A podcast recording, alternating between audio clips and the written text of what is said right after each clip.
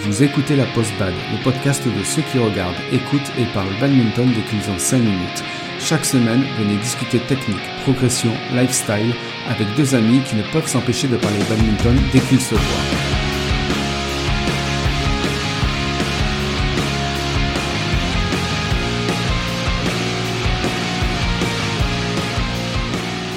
Bonjour à tous et bienvenue dans ce nouvel épisode de la Post-Bad, un épisode où on accueille un invité, Gilles Castillon, pour nous parler du para-badminton. Je suis Joe. Et je suis Gigi. Alors bonjour Gilles, merci d'avoir accepté cette invitation. Avec plaisir. Donc Gigi et moi, on te connaît euh, bah, depuis assez longtemps. Et euh, on a voulu faire un épisode avec toi sur le thème du para-badminton parce que tu as fait plein de choses dans le badminton depuis le temps que tu joues. Et euh, tu t'es occupé notamment du para-badminton au niveau de la Ligue Occitanie. Et ça pendant plusieurs années. Et euh, du coup, ben, avant de commencer directement dans le vif du sujet, je voulais que tu te présentes rapidement et que tu nous dises comment t'en es arrivé à t'occuper du para-badminton. Ben, je suis Gilles Castillon, euh, aujourd'hui j'ai 60 ans, euh, marié deux enfants, et euh, je suis joueur de badminton depuis 1978. Voilà, donc Ah ouais, autant ah. vous dire que c'est l'année de création de la fédération. Voilà, c'est l'année de ma naissance aussi. Ah, mais voilà, donc... Euh, donc ça veut dire beaucoup d'expérience de autour du badminton et j'ai vu aussi une grosse grosse évolution euh, du badminton. Euh, donc je suis toujours euh, joueur euh, actuellement, voilà. Malheureusement, on ne joue pas beaucoup en ce moment, mais ça ça va revenir, je le souhaite. Euh, pourquoi je suis arrivé au, au para-badminton? Alors tout simplement parce que j'ai été, euh, je suis élu à la ligue depuis très longtemps et j'étais président de ligue lorsque David Toupé est venu s'installer sur notre région, à côté de Tarbes. Et euh, étant président, Il faudrait que, je pense que tu nous dises qui est David Toupé, surtout pour les auditeurs qui ne le connaissent pas. alors tu as, raison. Alors David Toupé est un joueur, euh, était un joueur valide qui a été multiple champion de France dans les catégories jeunes. De... Quand tu étais valide. Ah, il était joueur valide.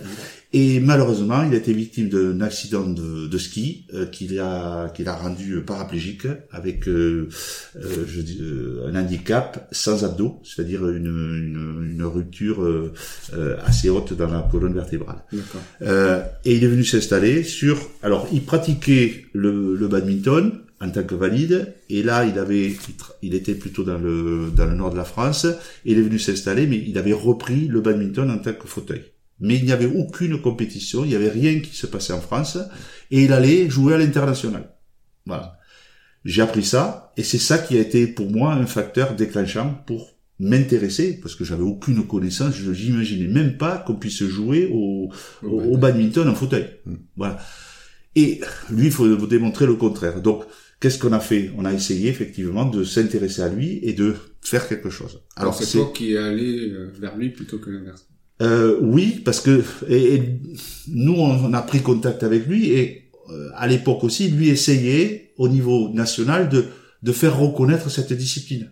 Voilà, donc et nous on a dit mais on n'attend pas euh, que le au niveau de la fédération il fasse quelque chose. Qu'est-ce qu'on peut On s'est posé la question euh, et je me suis d'abord posé la question puis après je l'ai posé au, au conseil d'administration de la de, de la ligue pour arriver à choisir à faire faire quelque chose et on a dit bon euh, le rapprochement s'est fait en fait avec Handisport, avec qui nous avions contact. On était invités régulièrement avec le président qui s'appelait Guy Soriano et qui euh, nous invitait. Je le re- rencontrais. La première fois que je l'ai rencontré, c'est lors du, du tournoi de la ville de Toulouse. C'était monsieur en fauteuil et il disait je suis là parce que je m'intéresse au sport, je vais me voir, voilà. Et donc on avait naturellement pris des contacts et on se voyait régulièrement. Et ce monsieur a aussi organisé euh, un, euh, handisport en fait, place du Capitole. D'accord. Et nous y allions comme ça, par sympathie. Et donc du coup, c'est là que qu'est venue l'idée de dire mais on va pourquoi pas avec David Toupé, on va euh, profiter de cet événement pour montrer euh, qu'est-ce que c'est le para-badminton. euh, rien n'existait. Et avec lui, j'ai signé une convention, voilà, entre président, mon président de ligue et lui du comité régional handisport. Et en 2009, on a signé la première convention régionale de pour justement travailler en commun pour les, les joueurs en situation de handicap. Mais, euh, du coup, enfin, je te coupe rapidement, mais je, je, je suis assez curieux parce que comment, du coup, David a découvert, euh, parce que c'est lui, c'est un peu grâce à lui que tout s'est lancé, quoi, on va dire. Mais comment il a pu découvrir Bon, moi, je pense que son ancien sportif de haut niveau, euh, en tant qu'ancien sportif, il a voulu quand même essayer de continuer le, le bad, et c'est comme ça qu'il a dû voir. Mais où est-ce que ça a été créé? Comment il a fait pour trouver ça? Alors, parce que euh, ça existait ailleurs. Oui, mais Dans le monde, il existait été- des championnats du monde et championnats d'Europe. Ok, mais ça a été créé où, du coup? Ah, ça, je je sais pas dire comment ça s'est créé, mais c'était créé alors par une fédération qui n'était pas la BWF, mais qui était euh, adossée à une fédération de joueurs de joueurs handicapés au niveau mondial. D'accord. Voilà. Et donc ça existait. Et l'année où on a, en 2010 ou 2011, par là, je passe dans ces années-là, euh, cette association in- internationale a été en fait intégrée dans la BWF, la Badminton World Federation, pour ceux qui ne savent pas. Mm. Voilà. Et la BWF a, a intégré. Et là, s'est posé une question. Voilà, pour euh, juste faire un bref historique de ce qui s'est passé dans le para-badminton. Euh, il y a eu effectivement la fédération française de badminton est affiliée à la BWF. Mm. Et là, c'est posé la question, mais comment se fait-il que la fédération internationale, elle a deux volets, les valides et les paras, et la BWF avait pour idée de devenir une discipline paralympique. Et solliciter déjà à l'époque la France en disant, pour que l'on puisse être paralympique, il faut que des nations comme la France, qu'en Europe, dans tous les, dans plusieurs parties du monde, et en particulier en Europe, et notamment la France, qui est quand même des, des, des- des- qu'on puisse jouer. Ce qui n'était pas le cas. Donc c'est pour ça que euh, dès, alors je vous ai parlé de la convention. En 2009, on a signé la convention avec Dieu Reynaud, et dans la foulée, nous avons fait les premiers championnats régionaux euh, à Léguevin notamment. Voilà, donc ça vous ça vous parle. Mais je pense que Euh, c'est là la première fois que j'ai découvert. euh, Il n'y avait pas eu une démo avec euh, des, des fauteuils que vous aviez amené des fauteuils pour que les valides puissent essayer? C'était pas de démo, c'était un championnat mais- officiellement. Mais, du coup, il y avait la possibilité genre, que pour les gens d'essayer. Enfin, ah, mais maintenant, moi, je, moi, je on a- crois que. on a fait de la promotion en même Non, temps non, et on a dit, vous pouvez essayer, regardez, ils jouent. Mais je crois que c'est la première fois, je- la première fois que j'ai testé, euh, c'était, ça devait être là. Eh bien, écoute, très bien, parce que c'est, c'est moi-même qui aussi qui ai pris, Oui, euh, j'ai, je- donné un peu de ma personne, puisque j'ai participé à ce championnat Mm. pour jouer avec une, une, une femme, c'est Florence Delgal, que vous connaissez Ah par ailleurs. Je connais bien. et qui euh, avec qui j'ai joué Mm. parce qu'elle était en situation de handicap toute seule et j'ai dit mais moi je me mets aussi en fauteuil et on va jouer en double voilà comme ça se pratique aussi dans le dans le le rugby bas- enfin le rugby euh, fauteuil ou le basket où effectivement on associe et euh, faut pas croire euh, enfin ce qu'on peut pas imaginer c'est que le, le handicapé c'était pas celui qu'on croit non, non, mais c'est- non, mais après, clair- clairement, moi, j'ai- pour avoir essayé, euh, effectivement, euh, quand on n'utilise pas ses jambes, c'est très compliqué. C'est très compliqué. Mais moi, je l'assimile. La petite anecdote, c'est que je pour expliquer ça, c'est comme euh, si on vous met. Est-ce que vous savez marcher sur l'eau? Mm. Vous savez pas marcher Ouais. sur l'eau. Mais si on vous met dans un canoë, vous y arrivez. Mm. Donc, vous ne savez pas marcher sur l'eau, mais une fois qu'on vous met dans un canoë Mm. avec une pagaie, eh bien, débrouillez-vous et on sait avancer. Sauf Mm. qu'il faut avoir la technique. Mm. Eh bien, c'est la même chose avec le fauteuil. Voilà. Donc, euh, c'est juste une petite parenthèse là-dessus. C'était en quelle année, ce championnat? En 2009. 2009. 2009 D'accord. et euh, Ah, la convention récent. que j'ai relue très récemment euh, était datée du mois d'avril. On avait fait ce championnat euh, au mois d'avril de 2009 et on avait eu le plaisir de, de le signer. Alors derrière ça, si je, je veux faire un petit rappel historique sur les dates, euh, il y a eu le premier championnat à Léguevin et en 2010, c'est-à-dire l'année d'après, nous avons organisé un premier tournoi international parce qu'on avait toujours la la volonté. Donc David Toupé euh, se déplaçait, mais il y avait d'autres joueurs euh, en France aussi qui jouaient parce que David a rassemblé aussi d'autres joueurs Mais qui c'est voulaient jouer. Et mais c'est lui, justement, qui a réussi à rassembler, qui a fait un peu, qui a été chercher les gens. euh. Oui, parce que il, était, je dirais, le catalyseur un Ah, petit vraiment, peu, la, euh, la figure emblématique peu, ouais. au niveau français, Mm. euh, puisque je sais plus en quelle année, mais je pense que c'est 2010 ou quelque chose comme ça, où il a été champion du monde. Hmm. Donc nous avions un joueur en France champion du monde. Alors je vous dis pas ce qu'il y avait en valide, voilà. Et euh, rien ne se passait en France. Oui. Voilà. Donc effectivement, donc nous avons organisé un championnat, euh, un tournoi international validé par la BWF à Blagnac. D'accord. Ça c'était en 2010. Euh, nous avons récidivé, on a fait un deuxième championnat, un tournoi, pardon, pas championnat, un tour- tournoi international à Rhodes en 2012. Voilà. Alors, euh, petite anecdote, si ça vous intéresse. En 2010, ma grande surprise, c'est que je savais pas où on allait. Honnêtement, on fait un tournoi international, oui, ok, euh, validé par le... Et on lance les, les, les dossiers d'inscription. Et j'ai la secrétaire, alors là, c'est pour moi, c'était un moment d'émotion, même en reparlant. Elle m'appelle, elle me dit, Gilles, je comprends pas, on a un virement d'une banque japonaise. et puis pourquoi? Je dis, De 3 Et- millions. et il y avait effectivement deux ou trois joueurs japonais qui sont venus. Ça, Alors vous imaginez, on, on démarre là-dedans et il y a le Japon qui vient. Mais il n'y avait pas que le Jap- il y avait pas que des Japonais, il y a eu aussi euh, Macao, il y a eu euh, la Turquie, il y a eu la Russie, il y a eu on avait au total 16 nations différentes. Donc et les quatre quatre continents étaient représentés, Mm. l'Asie, euh, il manquait que l'Océanie parce que Mm. l'Afrique était représentée, la- les États-Unis, enfin l'Amérique était représentée euh, avec une personne d'Amérique du Sud et euh, et en Europe évidemment. Ah, Donc pour moi c'était extraordinaire et on a reçu tous ces gens-là à, à, à Blagnac en 2010. Ah, ça doit être une fierté pour euh, pour vous là, parce que de Ben, voir ça, que ça- de toucher bah, le monde entier, ça doit être. Mais oui, c'est là qu'on euh, on a pris conscience qu'effectivement on, on allait, on touchait quelque chose et ça nous a motivés. Évidemment, Mm. vous pouvez comprendre que Ah, c'était. bah, Euh, là, on s'est dit, c'est pour ça que deux ans après, on a refait euh, Rhodes. Et là, au moment de Rhodes, euh, la BWF on a dit l'année prochaine, en 2013, il y a les championnats du monde et on voudrait que ça se passe en Europe. Et ce serait bien que ça se passe en France parce que euh, on a le, le dossier, on veut déposer un dossier auprès du comité international euh, paralympique pour devenir une discipline paralympique. Mais la France est- est- est- manque à l'appel. Voilà, pour pouvoir, euh, je dirais, justifier un, un dossier. On a fait juste aussi une autre anecdote. Donc j'ai fait un dossier, j'ai j'ai porté candidature, et ils m'ont dit oui. Euh, la BWF m'a dit oui, oui, on, euh, d'accord, et on le fera à Rhodes, puisque vous aviez fait le en 2012, ça s'était très bien passé. Ok, mais on peut pas accepter telle quelle votre candidature parce que euh, il faut que ce soit porté par une fédération nationale Ah, donc, affiliée à la à, à notre fédération. Donc c'est soit la fédération française de badminton, soit la fédération française handisport qui est délégataire, qui Mhm. était délégataire pour ce public-là. Mhm.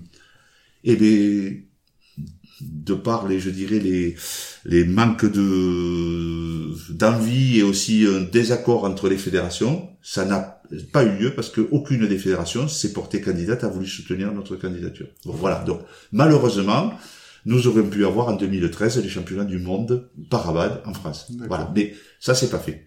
Ceci dit, ça c'est pas fait, mais euh, tout ça a conduit quand même le président de la fédération à bouger et au gré du changement de président, voilà. Donc euh, euh, c'est Richard Romeau qui a été euh, nouvellement élu et qui a dit moi je veux faire euh, une équipe de France, je veux qu'on euh, qu'on ait des, des compétitions en France et en 2014 a été organisé les premiers championnats de France par abad À et, et à Colomiers, donc encore en Occitanie, voilà. Tout simplement parce que nous étions des précurseurs et qu'on avait assez d'expérience pour pouvoir porter ce, ce projet. D'accord.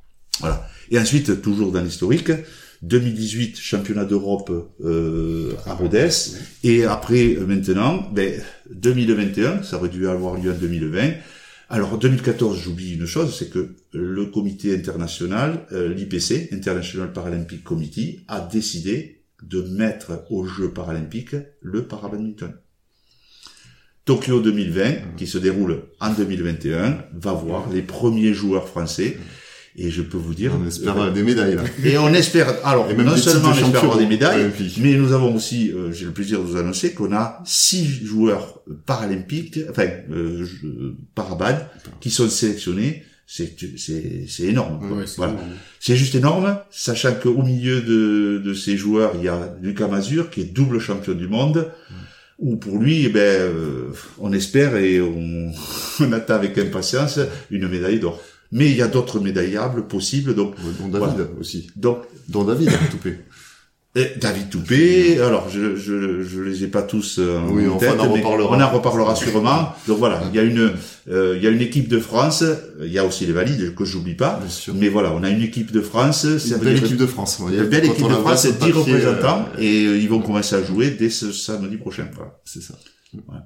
Et du coup, maintenant, qu'est-ce que tu fais par rapport au parabad Parce que je crois que tu as un peu laissé de côté ça. Alors, je, non, non, non, je suis toujours euh, impliqué dans le parabad et même plus que jamais puisque je suis euh, depuis décembre euh, 2020 euh, élu à la fédération et euh, je suis responsable. Alors, je suis vice-président d'une part euh, du projet 2024 pour les Jeux Olympiques et Jeux Paralympiques 2024 à Paris et je suis euh, responsable de la commission euh, badminton et handicap.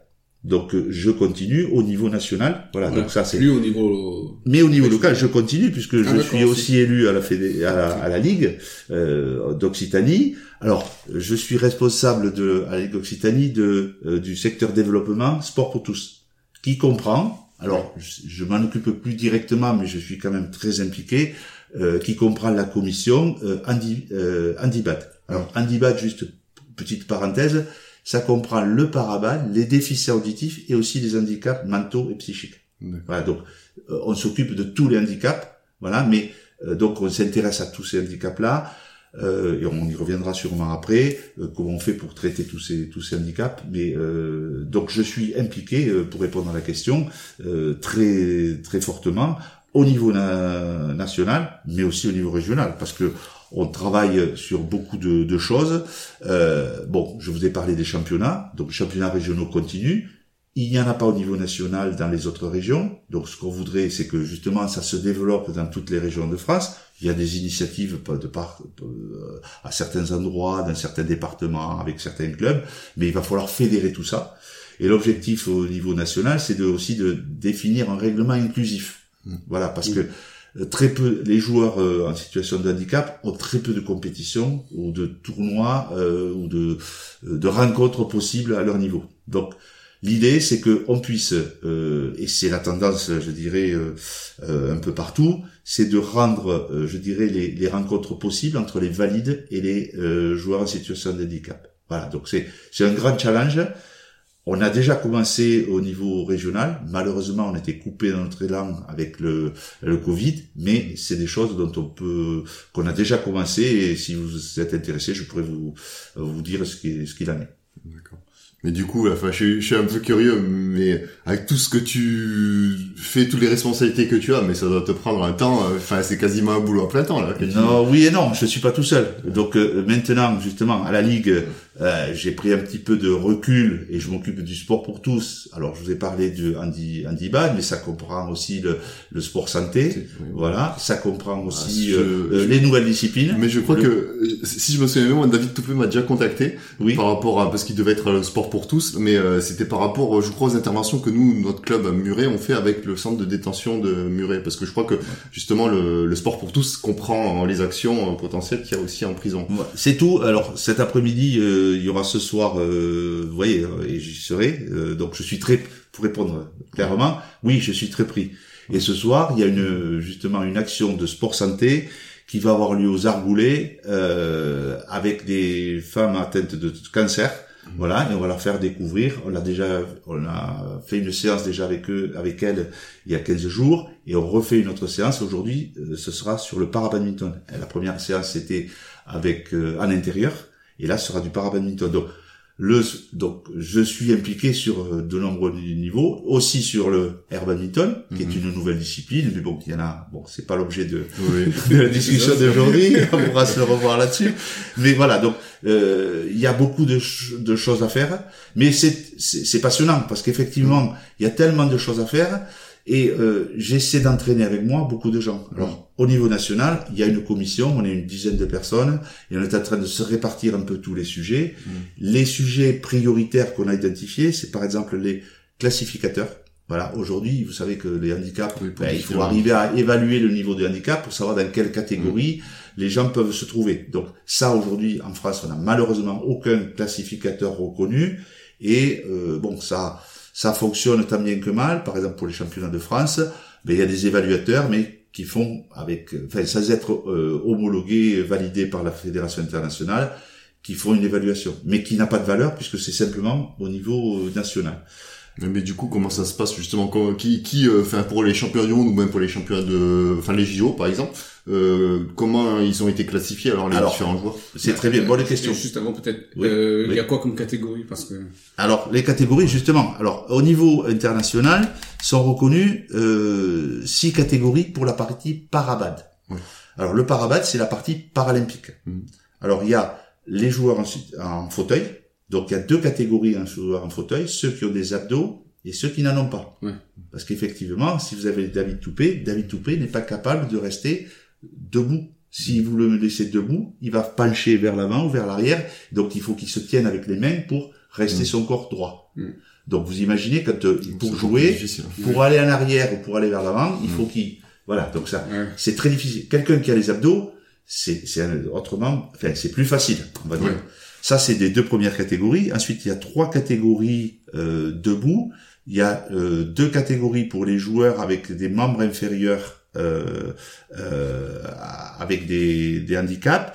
Le ça s'appelle SL3. Euh, SL3 ça veut dire des athlètes qui marchent ou qui cou- cou- qui peuvent courir avec un boitement ou un handicap au niveau du membre inférieur.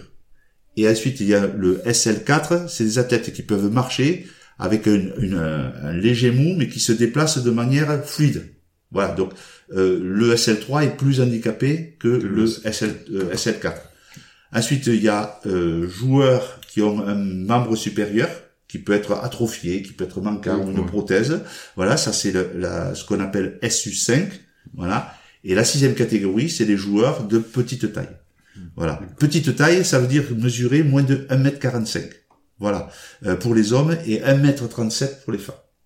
Voilà les six catégories qui existent. Alors, euh, ça suffit pas pour euh, décrire tout ce que fait la fédération parce que euh, la fédération a reçu, la fédération française de badminton a reçu délégation pour les joueurs euh, parabad, mais également pour les déficients auditifs. Voilà, donc Mm. la fédération et donc Mais justement, enfin, il y a eu le championnat de, de France euh, récemment, oui, et j'ai vu qu'il y avait les donc des déficients auditifs qui étaient présents, alors qu'avant ils avaient leur propre championnat. Exactement. Si Ils ont leur propre fédération, leur propre. Et aujourd'hui, alors euh, jusqu'à il y a deux ans, ils étaient euh, sous l'égide de la fédération française handisport, mais la délégation a été donnée maintenant à la fédération française de badminton. Donc c'est plus FFH qui s'occupe des, des déficients auditifs, mais FFBAD.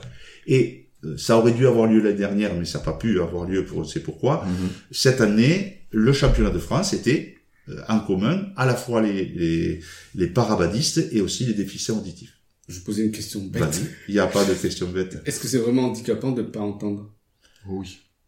Alors, euh, on va te mettre des bouchons, Tu vois, ouais, effectivement, et je vais frapper. Hmm.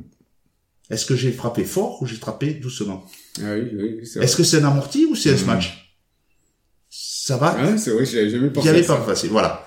Voilà un petit. Ouais, c'est un vrai, c'est une indication aussi, le son. ouais. Voilà, je, je, je, je fais un service. Ben, il y a le geste, certes, on y voit, mais le, le son donne une très forte indication. On ne s'en rend Ah pas bah oui, compte. ah bah. Quand on, est- on, on entend, on s'en rend pas compte. Mais- Oui, c'est vrai. alors, juste pour jouer, quand on est déficient auditif, alors déficient auditif, je n'ai pas dit, il faut avoir une, une atteinte du- de l'audition à euh, moins 55 dB. Voilà, c'est le critère pour devenir, Ouais. euh, je dirais, reconnu au niveau fédération Ok. euh, au niveau international. Et quand ils jouent, ils- évidemment, ils n'ont droit à aucune euh, aide auditive, aucune prothèse. C'est interdit. Ben, évidemment, tout le monde. Oui, oui, oui, ça sûr. paraît logique. ça paraît logique. Alors, pour finir la, à la question, euh, c'est comment on devient classifié? Il y a des classifications lors d'un championnat euh, interna- international avec des classificateurs qui viennent. Et pour être reconnu, il faut avoir passé deux fois euh, ces tests. Comme ça, c'est une première, c'est validant, et la deuxième, c'est une confirmation. Ok, ça marche. Et du coup, est-ce que le parabad est bien représenté en France? Alors, euh, on va pas, enfin, bien représenté, oui, puisque on a six représentants qui vont aller aux, aux Jeux paralympiques, donc on peut dire que euh, le haut niveau est bien représenté, et à ce titre, euh, on est, euh, on est une belle nation. Voilà. Après, en, en pratiquant, c'est assez peu développé. Si on prend le, officiellement les, les enregistrements de licence, euh, on est à deux ou 300 licenciés euh, En sur toute la France. Voilà. En Occitanie, c'est une, une trentaine, voilà, à peu près. Euh, et encore, euh, parce que Covid. a- après, il faut que ce soit quand même une démarche des, des licenciés de vouloir se licencier par ABAD. Mais parce que parce que j'imagine j'imagine qu'il doit y avoir quand même beaucoup de licenciés qui sont licenciés FFBA, mais qui n'ont pas été identifiés, qui n'ont pas demandé à être euh, euh, enfin on va dire euh, licenciés, euh, on va dire en Ouais. situation de handicap. C'est tout à fait exact. Et Lucas Mazur, qui est champion du monde, a commencé et n'avait jamais Oui. déclaré son handicap. Donc c'est le meilleur exemple. Que, donc ça veut dire que, pour ceux qui nous écoutent, que s'ils ont un handicap, ben il faut qu'ils y réfléchissent parce que c'est c'est leur c'est leur choix. Il faut pas. euh. Bien sûr, après, moi je peux comprendre, il y en a qui veulent pas être stigmatisés, Voilà. peut-être ils veulent pas, voilà. Mais alors, euh, on a parlé tout à l'heure de, de rencontres inclusives, et euh, il y a un championnat de France, euh, il y a des titres qui peuvent être délivrés. Donc, les gens qui sont en situation de handicap, ils ont un handicap. Donc, honnêtement, ils n'ont pas les mêmes capacités, les mêmes possibilités qu'un joueur valide. Mhm. Pour autant, ils ont des, des, des, des, des capacités de performance, et s'ils jouaient dans leur catégorie, eh ben, ils pourraient peut-être euh, prétendre avoir des... Sûr. Voilà. des- Donc, c'est c'est leur, c'est voilà. leur choix. Enfin, l'exemple de Lucas Mazur est, est par là, voilà. Oui, exactement. Donc, en gros, Et il y en voilà, a plein. On a peut-être des, des, des auditeurs qui nous écoutent qui pourraient être champions de- du monde, alors. Et oui, tout à fait, mais il faut qu'ils y réfléchissent. Alors, à ce sujet, on fait aussi euh, au niveau euh, national ce qu'on appelle la relève. La relève, c'est des joueurs qui sont peut-être dans d'autres disciplines ou d'autres pour essayer de leur faire connaître et pour qu'il y ait une euh, euh, qui trouvent le sport qui est le plus approprié à leur handicap. C'est ça aussi qu'il faut comprendre, c'est que les gens qui nous écoutent, c'est sûrement des badistes, mais il faut qu'ils disent aussi autour d'eux que s'ils connaissent des gens en situation de handicap, le badminton est peut-être pour eux. Ça, ils ne le savent pas. Et c'est ce qui manque, et c'est ce qu'on veut faire au niveau de la fédération, c'est justement démocratiser cette pratique, que ce soit beaucoup plus connu, pour que les gens viennent, euh, qui se déclarent s'ils sont déjà joueurs, ou que il y ait d'autres joueurs qui viennent dans les, dans les clubs. Voilà. Ben, je comprends tout à fait euh, ce que tu, tu dis parce que enfin moi je prends l'exemple moi j'ai un ami qui est euh, enfin j'ai un ancien collègue qui a qui a une situation qui a une situation de handicap mais qui l'a jamais déclaré enfin je veux dire que il, le- il le masque enfin il, il veut il a jamais montré je veux dire que moi avant je- avant qu'il me le dise je savais pas quoi Ouais. et du coup en plus il se débrouille enfin même je l'ai déjà fait je me sais on a déjà même tapé des volants dans le bureau dans l'open space et qui vraiment mais euh, du coup je trouvais qu'en plus qu'il se débrouille bien je Ah, dis mais viens, viens Alors tu travaillais pas, tu fais du badminton. hein, voilà ça m'a- Ah, ça m'a- ça m'arrive ça m'arrive Les gens vont, vont et du coup, du coup d'apprendre. je, je, je lui avais dit, mais pourquoi t'essaies pas dans un club? Surtout qu'il habite à Blagnac. En plus, où il y a un club, où il y a une Ah oui, section oui. parabad. Et il a jamais fait, je sais pas, Voilà, je alors, sais pas pourquoi il n'a pas voulu essayer. Euh, Ja- Jacques, c'est exactement euh, ce que euh, il faut arriver à faire. C'est l'inclusion. C'est-à-dire Mm. que les joueurs en situation de handicap, ils ne vont pas venir vers les Mm. valides.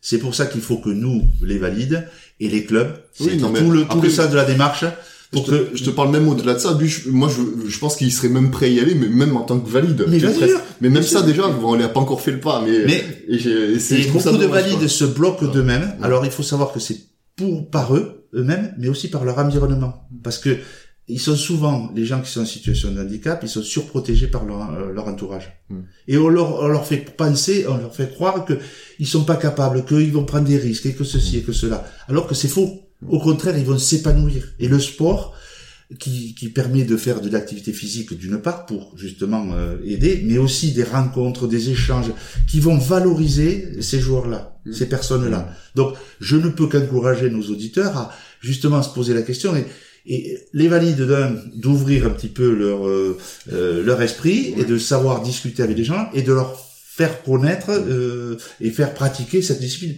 C'est pas sûr que le badminton soit la meilleure des disciplines pour eux, mais si c'est pas sûr. le badminton, il y en a sûrement d'autres Mm. euh, disciplines sportives qui, qui leur conviendront. Donc, l'activité physique est bonne pour les valides, elle est obligatoirement bonne pour les, pour les personnes en situation de handicap. C'est sûr. Et du coup, peut-être pour terminer, une dernière question. Quels sont les meilleurs sportifs français dans cette discipline? Alors, les meilleurs sportifs, euh, alors il faut d'abord parler de, alors je vais faire dans les euh, déficits auditifs que- qu'on a découvert, que j'ai découvert justement à Carquefou euh, euh, tout récemment. Ben, Dans notre région, on a la chance parce que moi j'en ai côtoyé, j'en côtoie un régulièrement sur les tournois. Et oui, je suis. Benoît, euh, c'est Benoît. Eh bien, c'est Benoît, bien Ouais. sûr. Voilà, donc. Euh, Qui est, est à peu près, enfin, on a, on est du même classement, alors qu'il est difficile. Voilà, il est déficient auditif, donc et- étant joueur, euh, voilà, il a joué souvent avec les valides, mais quand il a un déficit auditif, effectivement, ben il. Mais c'est il vrai que moi, la première fois que je l'ai rencontré, que j'ai joué avec lui, je ne savais pas. Bon, après, bon, on le sait, enfin, quand il nous parle, forcément, Oui, bien sûr. on, on s'en rend compte qu'il y a un souci. Mais, mais euh, franchement, quand on le connaît pas, on le voit jouer, on se, on se dit pas euh, qu'il est déficient auditif. Quoi. Non, c'est vrai, c'est vrai. Donc après euh, Benoît de Carvalho qui est chez nous, mais il y a des dans les déficients auditifs, il y a deux jeunes joueuses euh, femmes euh, qui qui sont très prometteuses, voilà, qui sont de euh, de Vitrolles. Euh, c'est Emma Raymond euh, et il y a aussi euh, euh, Louise Bernard qui est à Argentan, Argenton, voilà, sur Creuse. C'est des, c'est des joueuses qui sont euh, très performantes. Euh, donc voilà, je vais pas citer tout le monde, mais, J'ai eu l'occasion de rencontrer un déficient auditif euh, au championnat de France vétéran, au premier tour, à mon premier tour en simple. euh, Oui. Je crois que son nom de famille c'était Simon de mémoire, quelque chose comme ça.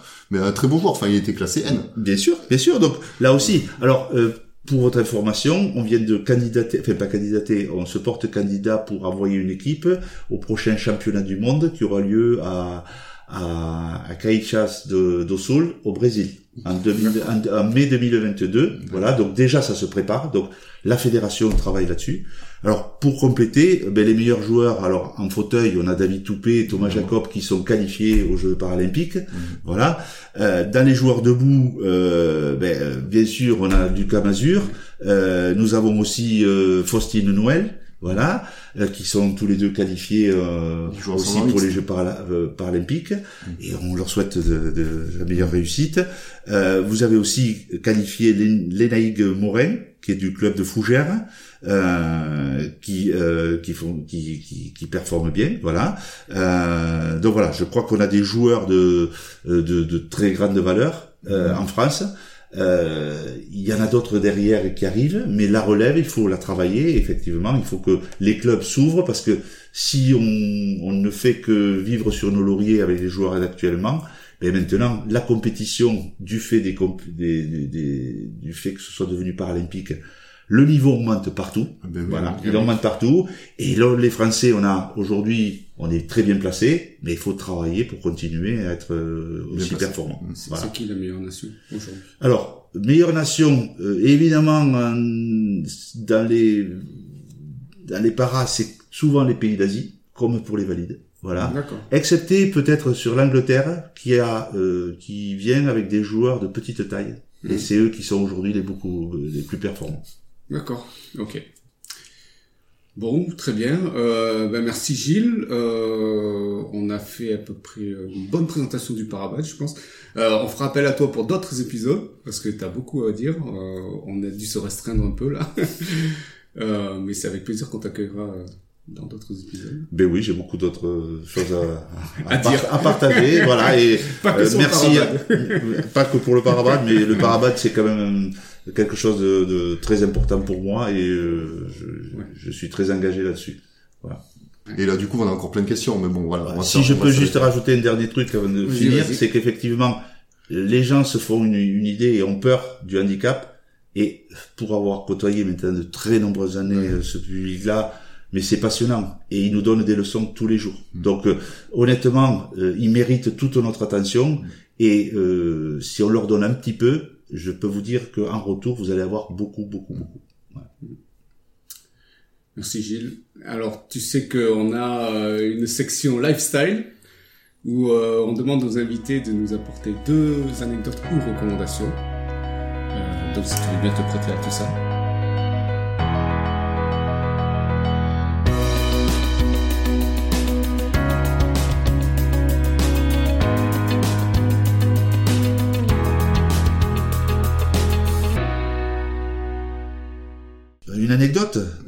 Au parabad, je vais vous raconter un petit peu ma première expérience en fauteuil.